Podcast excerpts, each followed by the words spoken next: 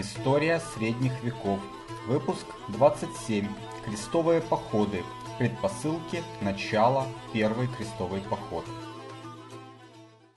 Добрый день. Меня зовут Валентин Хохлов. И в рамках цикла об истории средних веков мы начнем новую тему, э, которая займет несколько выпусков. Это крестовые походы. Э, крестовые походы это уникальный феномен высокого средневековья. Ни э, до, ни после в течение длительного времени мы не наблюдали экспансию западной цивилизации за пределы Европы, э, наверное, со времен вот Римской империи и до великих географических открытий.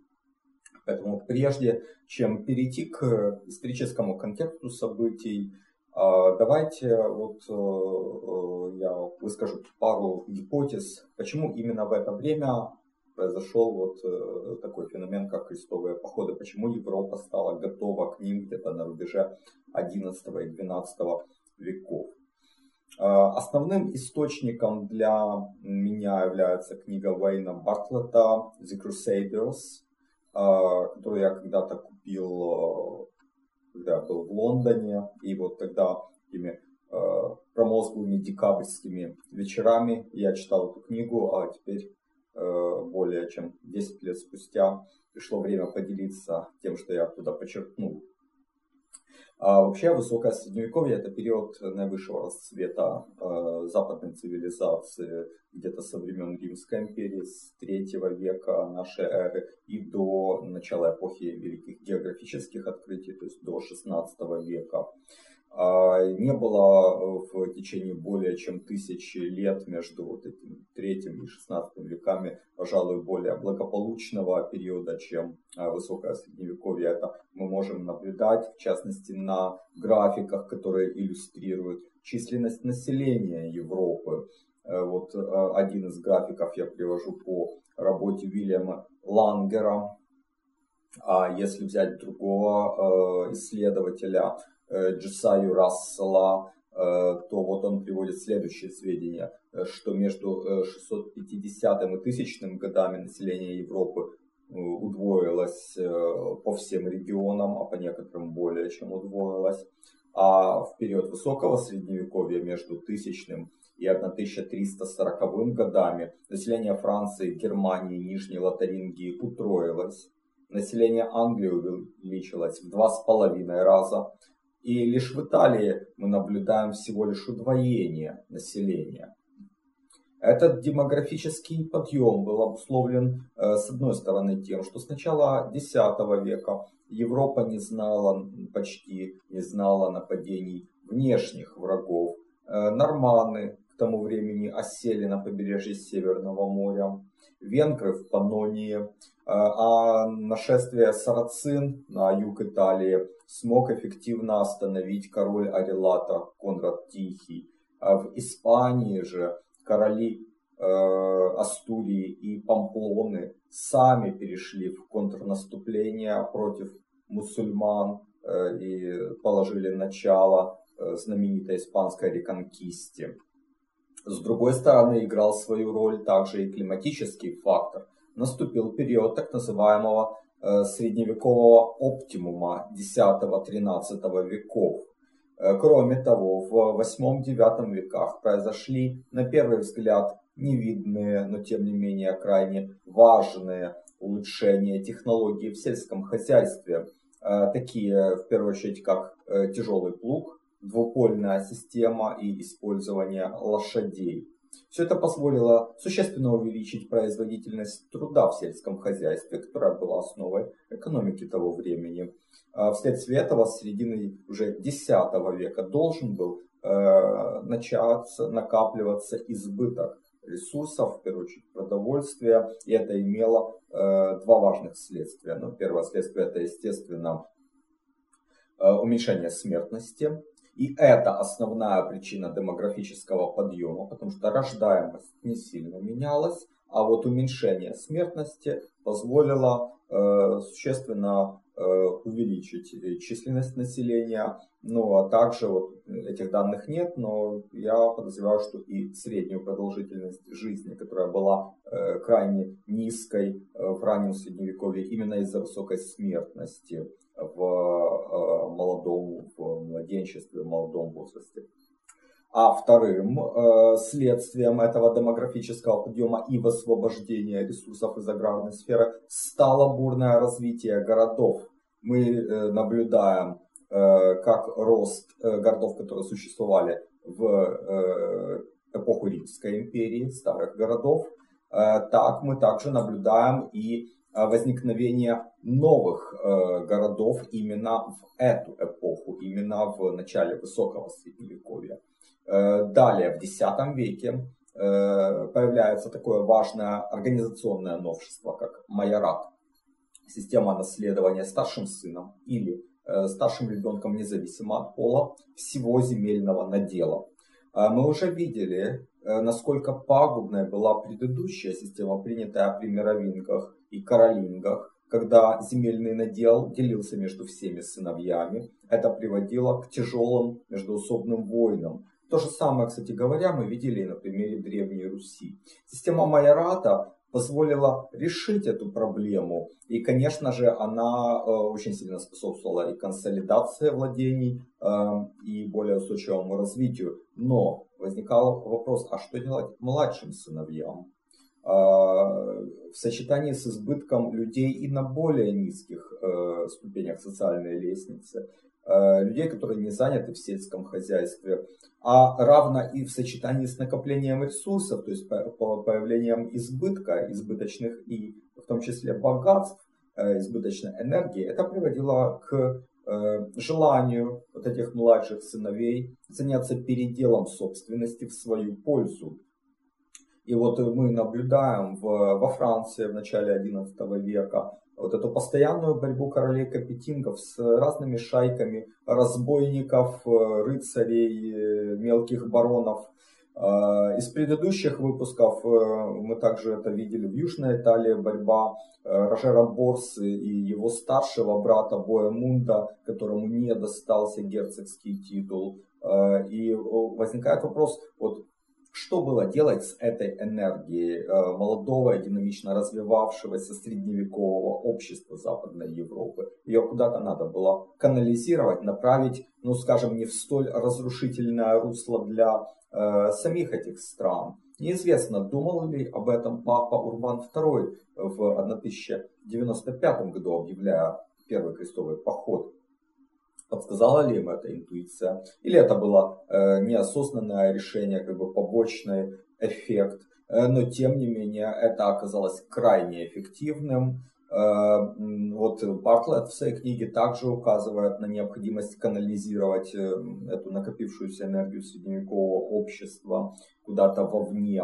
Мы также знаем, что было клюнийское движение, которая к 11 к середине 11 века достигла расцвета своего могущества. И это движение выступало за Божий мир, за ограничение внутренней агрессии. И, и близкий к этому движению Урбан II вполне возможно, что мог сознательно выбрать крестовые походы с целью избежать роста агрессии в самой Западной Европе. А, так что вот я бы так э, провел такую аналогию. К концу XI века в течение 150 лет Западная Европа развивалась очень бурно и динамично и накопила большую, скажем, потенциальную энергию. То есть можно привести аналогию со сжавшейся пружиной, у которой велика потенциальная энергия, но если ее высвободить, то энергия преобразуется в кинетическую. Да, вот надо было эту кинетическую энергию направить куда-то, желательно вовне Западной Европы, чтобы она не разрушила Э, складывающееся там общество. И вот здесь как раз подвернулся удобный шанс. А, дело в том, что Малая Азия, Сирия и Палестина еще со времен Римской империи входили в состав префектуры Притория Восток. Ну и после 476 э, года, соответственно, они сохранились в составе Византийской империи. Э, хотя на некоторое время Сирию и Палестину захватывали сасаниды, то есть персы. А вот после битвы при Ярмуке в 636 году эти провинции завоевали арабы. В XI веке в мусульманском мире было э, два больших центра, два халифата. Суннитский халифат аббасидов со столицей в Багдаде и шиитский халифат фатимидов э, со столицей в Каире. Именно фатимиды э, в начале XI века э, овладели Палестиной, овладели Иерусалимом и удерживали этот город до 1073 года, когда его захватили турки, э, сельджуки. Вот это племя, тюркоязычное племя агузов, первоначально жило между Каспийским и Аральским морями, Потом они перешли через Персию, нынешний Иран, где приняли ислам в суннитской версии, потому что в ту пору та территория была под контролем суннитов, а не шиитов, как сейчас.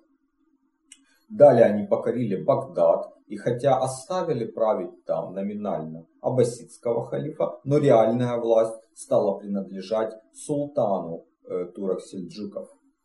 В августе 1071 года произошло эпохальное событие, которое почему-то э, очень мало освещается в учебниках истории, и большинство людей об этом не знают, хотя это одна из самых важных битв в истории человечества. Это битва при Манцикерте, где турки-сельджуки на голову разгромили армию Византийской империи и взяли в плен императора Романа Диогена. Э, чем важна эта битва? Тем, что фактически это был смертный приговор Византийской империи. Крушение империи стало с тех пор лишь делом времени. Это была как бы длительная, продолжительная, но агония э, этой империи. А, в течение э, последующих лет, причем достаточно незначительного числа последующих лет, турки-сельджуки захватили практически всю Малую Азию, которая до того была важнейшим регионом империи. Э, у, под контролем императоров э, остались лишь несколько прибрежных городов. Несколько раз они обращались к западному миру с просьбой оказать помощь, но этой помощи до 1095 года не получали. Э, и лишь вот в этом 1095 году очередное письмо императора Алексея Комнина упало на благодатную почву. Значит, Урбан II, который в то время был папой принадлежал к партии Григория VII, о котором мы говорили, когда э, смотрели на Священную Римскую империю времен Солической династии, то есть борьба за инвеституру, император Генрих IV и папа Григорий VII. Э, вот Урбан II, э, последователь Григория VII, в деле утверждения господства светской власти папы и верховенства папы над э, монархами Э, Европы. Э, по-видимому, э, Урбану II была не чужда мысль создать такой прецедент. До тех пор созыв войска, объявление войны было прерогативой светских властей. И если папа созывает войско, если папа объявляет войну, вот это важный прецедент, который также утверждает его светскую власть. Э, ну и вот использование этого обращения Алексея Комнина, э, как раз э, ну, это обращение подоспело как раз ко времени, усилив позиции папы в борьбе за инвеституру. Он, в смысле папа, также косвенно мог рассчитывать на усиление позиции Западной Церкви после произошедшего в 1054 году раскола. А, между э, Римом и Константинополем. Ну и вот на соборе в Клермоне 27 ноября 1095 года Урбан II объявляет о, о созыве христианского воинства для э, отвоевания Святой Земли у неверных. Вот это движение получило название крестового похода. Э, папа произнес пламенную речь, он упомянул там о насилии, творимом в Европе и о необходимости соблюдения Божьего мира, о просьбе греков, о творимых э, неверными бесчинствах против христиан. Э, он объявил о движении вооруженных пилигримов, то есть крестоносцев, как христовых воинов – которые в, за участие в освобождении Святой Земли от неверных получат отпущение грехов. А отпущение грехов было крайне важным для средневекового человека, потому что люди того времени рассматривали земную жизнь как нечто такое временное, как переходную ступень к жизни небесной, жизни истинной, которая была, собственно, целью любого христианина, э, а отпущение грехов – это фактически гарантированная дорога в рай. Поэтому как бы, это было дело всей жизни средневекового человека. Речь папы вызвала необычайный э, духовный подъем. Участники собора чуть ли не вынесли его на руках из э, самого здания и начали нашивать активно кресты на свои плащи в знак того, что они отправляются в поход. Однако даже прежде, чем организованные армии э, пошли в Святую Землю, э, туда направились простые люди. Вот это движение получило название крестьянского крестового похода. Его движущей силой, основным идеологом был фанатичный проповедник из Амьена Петр Отшельник. Э, первую волну похода повел бедный рыцарь Гутье Сан-Завуар, у нас его называют Вальтер Галяк. Ведомые им люди с э, северо-востока Франции прошли через всю Германию, Венгрию и Балканские владения Византийской империи и дошли до Константинополя без особых приключений.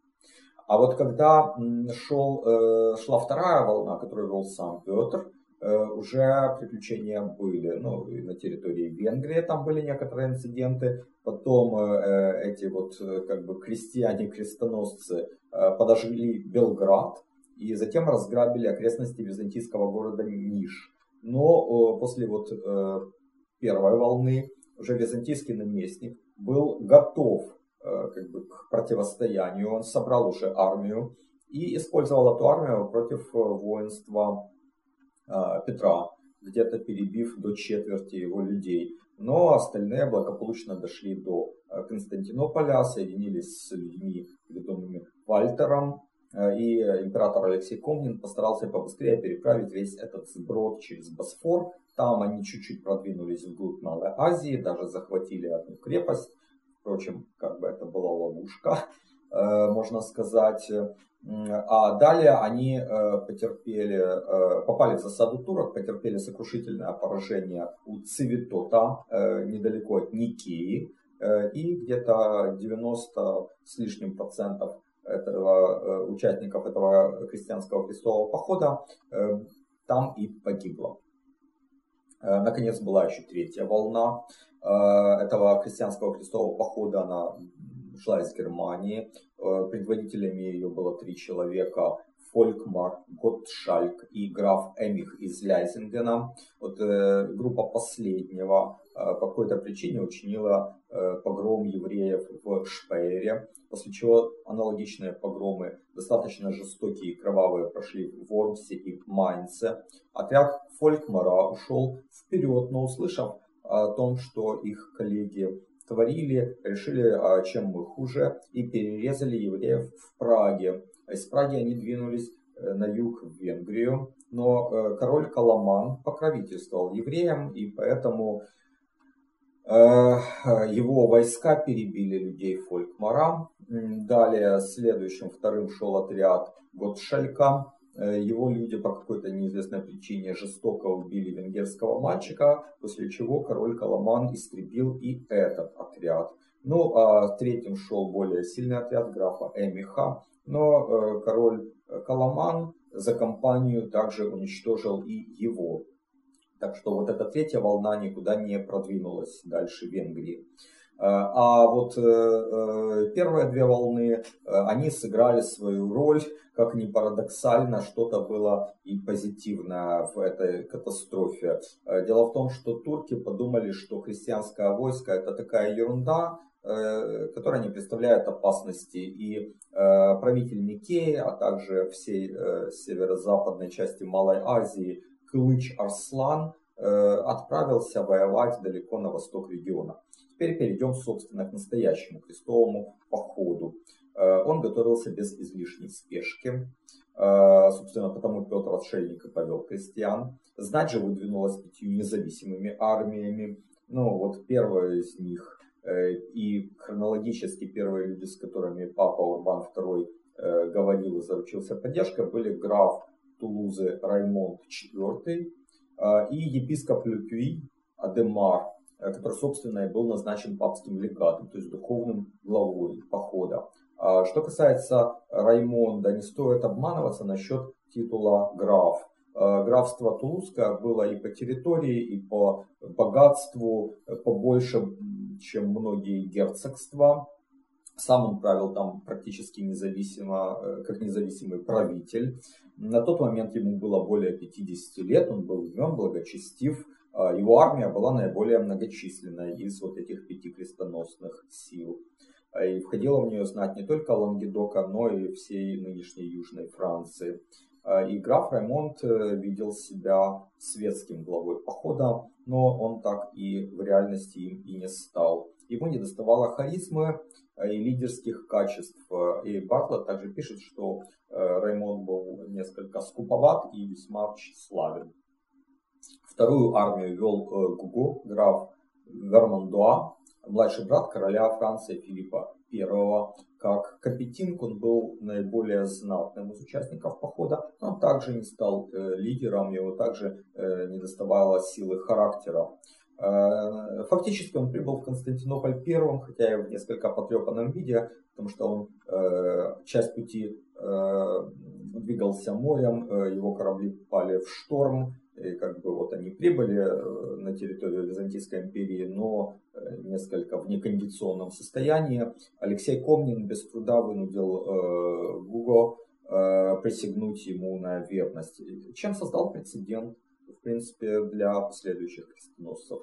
Третья армия была от Священной Римской империи, вел ее герцог Нижней Лотарингии э, Готфрид, или по-французски Готфруа э, верный сторонник э, императора Генриха IV. Интересно, что с ним э, шел его старший брат э, Евстахий, или же по-французски Эсташ де Бульон.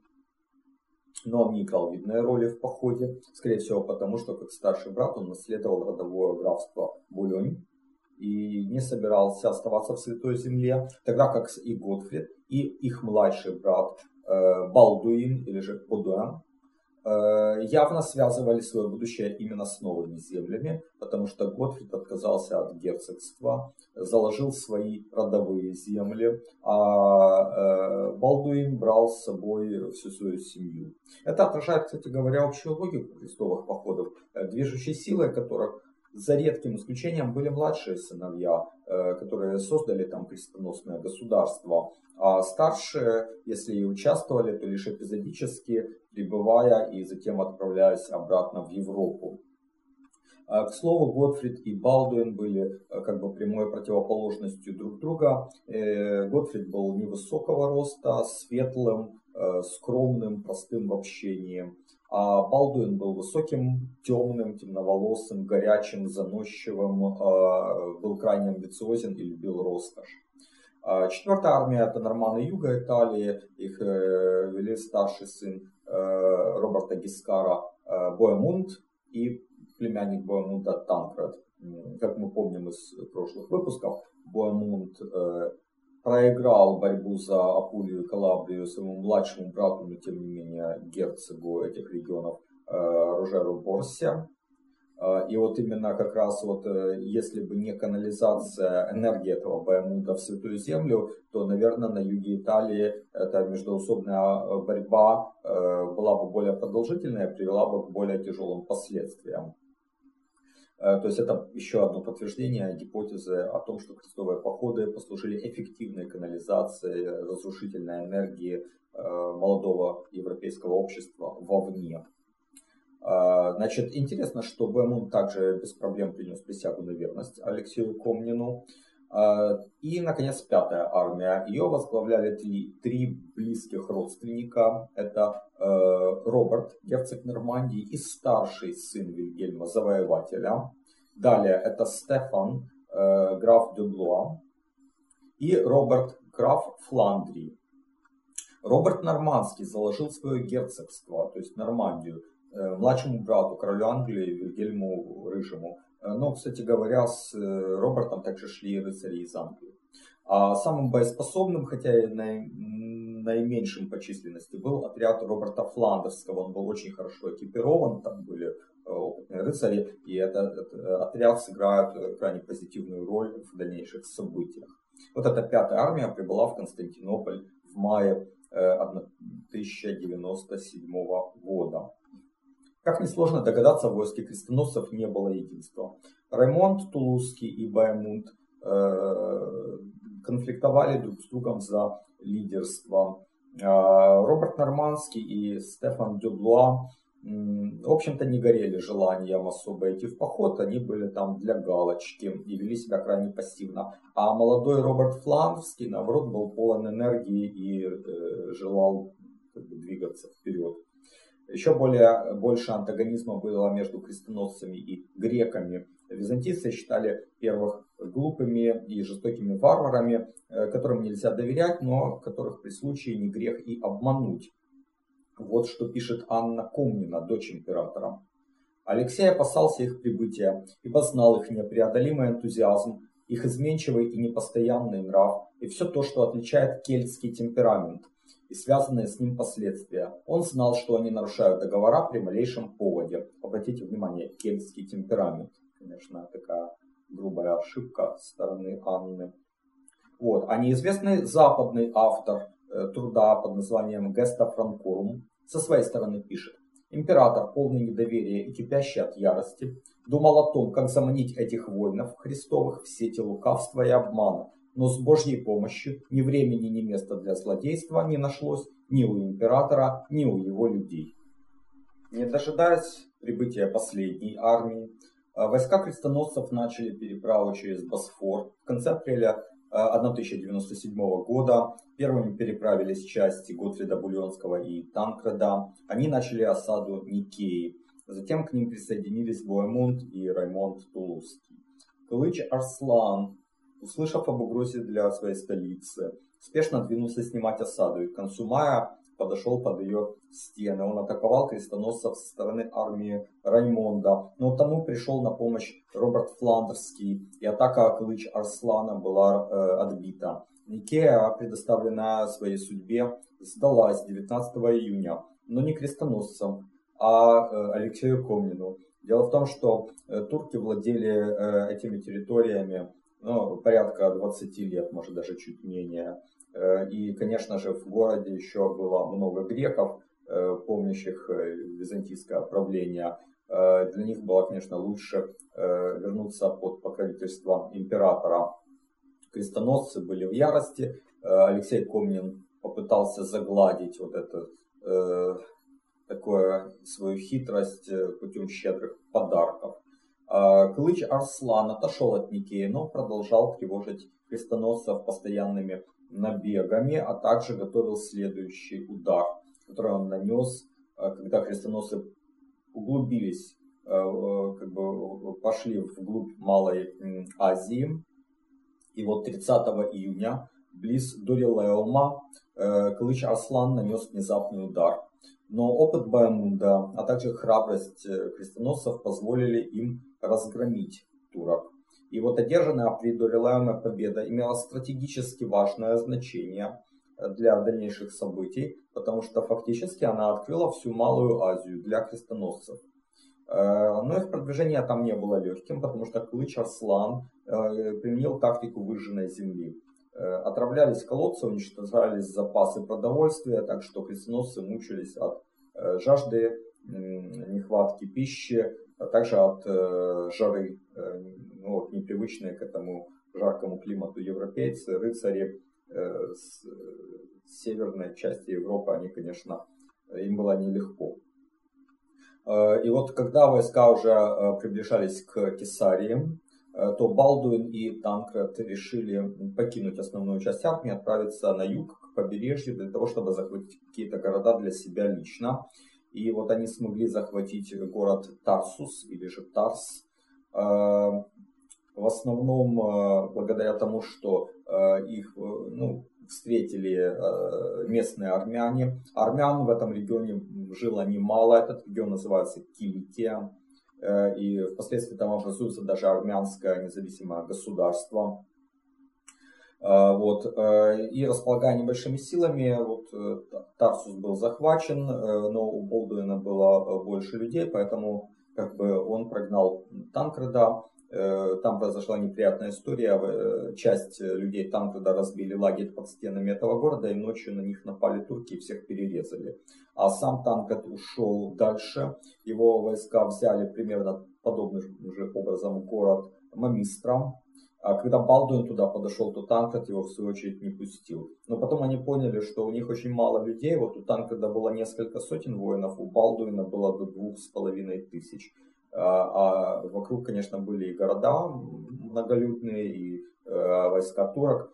Как бы им еще воевать между собой было совсем не к лицу, они помирились. Танк потом еще умудрился взять городок Александретта. Э, это совсем уже недалеко от э, Антиохии, одной из колыбелей христианства и важнейшего города на Ближнем Востоке. Основная часть крестоносцев подошла к Антиохии с севера э, и 21 октября 1097 года начала его осаду. Но осада продолжалась э, не, не очень, как бы так, э, она продвигалась успешно. Город большой, стены крепкие. Вот, и где-то через два месяца Баймунду надоело сидеть под стенами. Он взял своих людей и увел их в рейд пограбить близлежащие там окрестности. И, пользуясь случаем, э, правитель города э, Ягисиян 29 декабря совершил вылазку. Но вот благодаря э, опыту Раймонда Тулузского эта вылазка была отбита. А на следующий день на Баймунда напали турки, которые двигались для того, чтобы снять осаду. Но Баймунд их тоже разбил. И таким образом вот еще на какое-то время крестоносцы получили возможность беспрепятственно осаждать город. А в феврале 1098 года э, для снятия осады двинулся грозный эмир Масула Кербога с большой армией. И вот Стефан де Блуа настолько испугался этого, что э, бежал обратно во Францию, а по пути э, встретился с императором Алексеем Комнином, описал все в таких черных красках, что византийцы побоялись приходить на помощь крестоносцам. Однако Антиохия все же была взята, опять же при помощи местных армян. Э, это было, произошло в начале июня 1098 э, года. И, а уже 28 июня того же месяца, того же года, к Антиохии подошла армия Кирбоги, которая по численности существенно превышала э, численность сил христиан. Тому же в городе не было припасов, чтобы выдержать длительную осаду. Ну, это логично, потому что более полугода ее осаждали сами крестоносцы. Но тут случилось чудо.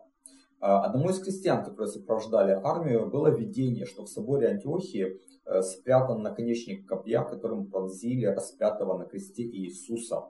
И вот во время раскопок был найден какой-то металлический предмет. Это, конечно, подняло боевой дух э, крестоносцев. Они совершили вылазку э, и нанесли Кербоге сокрушительное поражение.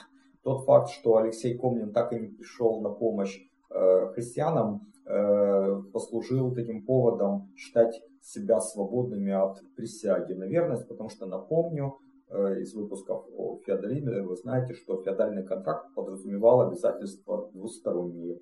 И сеньор должен был помогать вассалу. А если сеньор вассалу не помогал, то это нарушение и можно считать себя свободным от обязательств.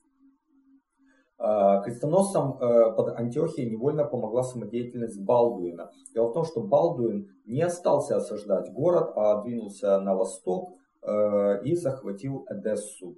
Э, достаточно большой богатый город, который к тому времени управлялся местными армянами. Еще раз подчеркну важность армян для успеха крестоносцев. Э, дело в том, что армяне издревно жили в том регионе, они жили и под властью римлян, и под властью Византийской империи. Проблема была в том, что версия христианства, которую исповедовали армяне, была более древней, чем э, православное ортодоксальное христианство. И поэтому византийцы э, нещадно ущемляли армян. Значит, э, у них были, соответственно, плохие отношения. Но турки, вообще мусульмане, с ними было не легче. И когда вот появились крестоносцы, то армяне восприняли это как какую-то такую помощь Божью. И вот правитель Эдессы Торос усыновил Балдуина, что, кстати, может быть, было неудачным ходом, потому что уже где-то через месяц почему-то Балдуин оказался единоличным правителем города, а этот Торос сгинул. Вот. Но, тем не менее, э, Балдуин управлял достаточно э, успешно Эдессой. Э, Эдесса лежала на пути войска Кирбоги. И Кирбога, не, не желая оставлять в тылу христиан, попытался ее взять. Он потратил на осаду Эдессы где-то три недели. И ее не взял, и двинулся дальше. Но потерянное время пригодилось основной армии крестоносцев, чтобы взять Антиохию как раз вот этих трех недель не хватило Кербоги. Если бы он подошел под стены города, когда э, город был еще мусульманским, а христиане его осаждали, учитывая численное превосходство войска Кербоги, они бы, конечно, смели крестоносцев. Но когда те уже были внутри городских стен, то э, он ничего не, не мог с ними сделать. И, в принципе, вот это такая, такие три недели, потерянные на осаду Одессы, они спасли первый крестовый поход. Вот, после взятия Антиохии э, Гуго де Вермандуа решил, что с него хватит приключения, отплыл обратно во Францию. А 1 августа 1098 года умер епископ Адемар, который во многом был той силой, которая связывала э, крестоносцев воедино и умеряла амбиции светских лидеров, понуждала их действовать совместно. После этого особенно сильно разгорелся конфликт между Раймондом Тулузским и Баймундом. Вот именно Баймунд контролировал большую часть Антиохии, и э, на совете крестоносцев было решено отдать город ему. А Раймонду взамен пообещали следующее крупное владение, которое они захватят. И вот 13 января 1099 года э, армия двинулась в сторону Иерусалима. А вот после разгрома Кербоги в 1098 году Иерусалим э, захватили войска фатимидов. Чтобы не оказаться лицом к лицу с двумя противниками, вот эти э, египетские правители э, попробовали замириться с крестоносцами. Они направили своих представителей и предложили следующие условия. Крестоносцы в то время осаждали Акру. Так вот, условия были такие. Э, крестоносцы должны были снять осаду Акры, они не должны были угрожать городам Триполи, Тир, Сидон. Взамен им был открыт беспрепятственный э, путь в Иерусалим, но как мирным пилигримам. А Палестина оставалась под властью фатимидов. Крестоносцы отвергли это предложение, но тем не менее осаду Акры они сняли. Они прошли мимо э, Триполи, Тира, Сидона, не угрожая этим городам, и мусульмане, в свою очередь, тоже не препятствовали продвижению э, крестоносного войска. Э, в итоге 7 июня 1099 года войско крестоносцев подошло к холмам, окружавшим Иерусалим.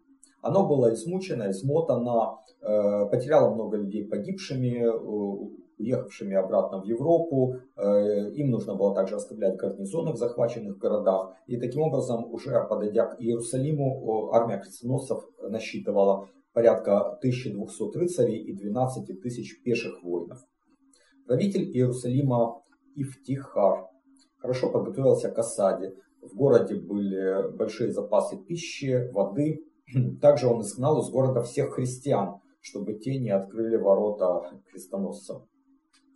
А крестоносцы, в свою очередь, также хорошо подготовились к осаде. Они использовали осадные орудия, э, башни. И вот 15 июня рыцари Готфрида Буленского смогли со своей осадной башни перекинуть мостик на стены города. А надо сказать, что Иерусалим был, конечно, большим городом. И ни у осаждающих, ни у защитников не было достаточно сил, чтобы эффективно оборонять его периметр.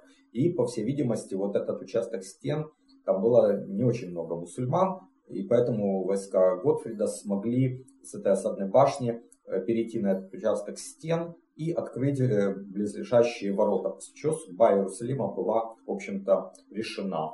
Э, сам Ифтихар и его люди укрылись в башне Давида, какое-то время там оборонялись, потом оговорили для себя условия беспрепятственного выхода. И крестоносцы, конечно, уважали эту договоренность, вот эти, э, это небольшое войско мусульман смогло покинуть Иерусалим. А вот население э, города было нещадно перерезано.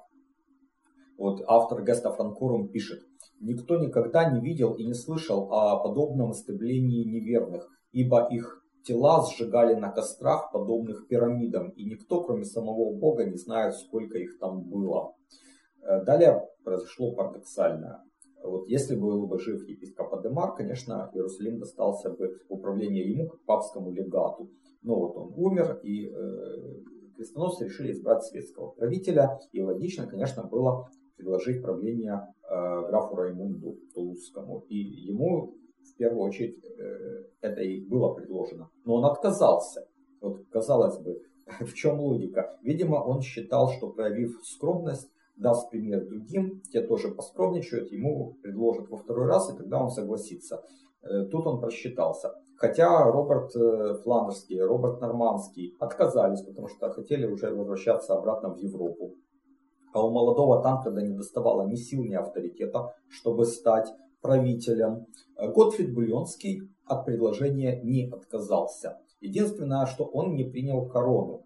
Э, то есть он, конечно, человек такой благочестивый, скромный. Он сказал, что э, негоже ему короноваться э, короной там, где Иисуса Христа короновали терновым венцом. И он принял титул адвокатус санкти сепулкри, то есть защитник гроба Господня. Но фактически это был правитель Иерусалима. Раймонд почувствовал себя одураченным, обиделся, заперся в башне Давида. С Готфридом они очень крепко поссорились. Но узнав о падении Иерусалима, визирь Фатимидов э, Аль-Авдиль собрал большую армию и двинулся отвоевывать Палестину. Тут следует сказать, что армия египтян очень сильно отличалась от армии турок. Если основой турецкой армии были конные лучники, которые были крайне опасны в тех условиях, то у фатимидов была хоть и большая армия, но в основном пешая. А, и там была еще легкая конница, но не лучники. И вот эта легкая конница, ее было не очень много, она была не очень опасна. А пехота вообще была для крестоносцев э, не опасна. И в итоге 12 э, августа 1099 года э, крестоносцы на голову разбили войско фатимидов близ Аскалона. Более того, гарнизон Аскалона, мусульманский, предложил сдаться графу Раймунду. Почему? Потому что они его знали, они его уважали. Но Готфрид Бульонский, будучи обижен на э, Раймунда, э, отказался от сдачи на таких условиях. В результате Аскалон остался в мусульманских руках, и это принесло потом э, очень большие беды для будущего Иерусалимского королевства. Обиженный Раймонд со своим войском ушел на север, искать для себя какой-то домен. Э, значит, э, Роберт Нормандский, Роберт Фландерский отправились обратно в Европу. Э, Танкред стал потихоньку завоевывать разные городки, города в Галилее, взяв титул принца Галилеи. А 18 июля следующего 1100 года Готфрид Бульонский умер. Ну, он к тому времени довольно тяжело болел. Он завещал власть над Иерусалимом э, Даймберту, преемнику посту папского легата, а также латинскому патриарху Иерусалима. Но Даймберт не пользовался уважением крестоносцев, потому что он был полон тщеславия, эгоизма, склонен к интригам. Даже тот же пост патриарха Иерусалима он получил в результате манипуляции. А в то же время брат Готфрида, Балдуин, граф Эдессы, э, завоевал к тому времени большой авторитет. Э, дело в том, что э, князь Антиохий Баймунд э, решил совершить рейд на турецкую территорию и был захвачен в плен. И Балдуин пошел его освобождать. Он Баймунда не освободил, но тем не менее вот это как бы такая, такой благородный поступок вызвал к нему уважение. Более того, он разбил турок вблизи Бейрута, что тоже добавило авторитета. В итоге крестоносцы отдали правление Иерусалимом э, именно Балдуину. Но не имея скромности своего брата, э, вот Балдуин э, решил стать королем. И в итоге на Рождество 1100 года он в Иерусалиме был коронован как король Балдуин I.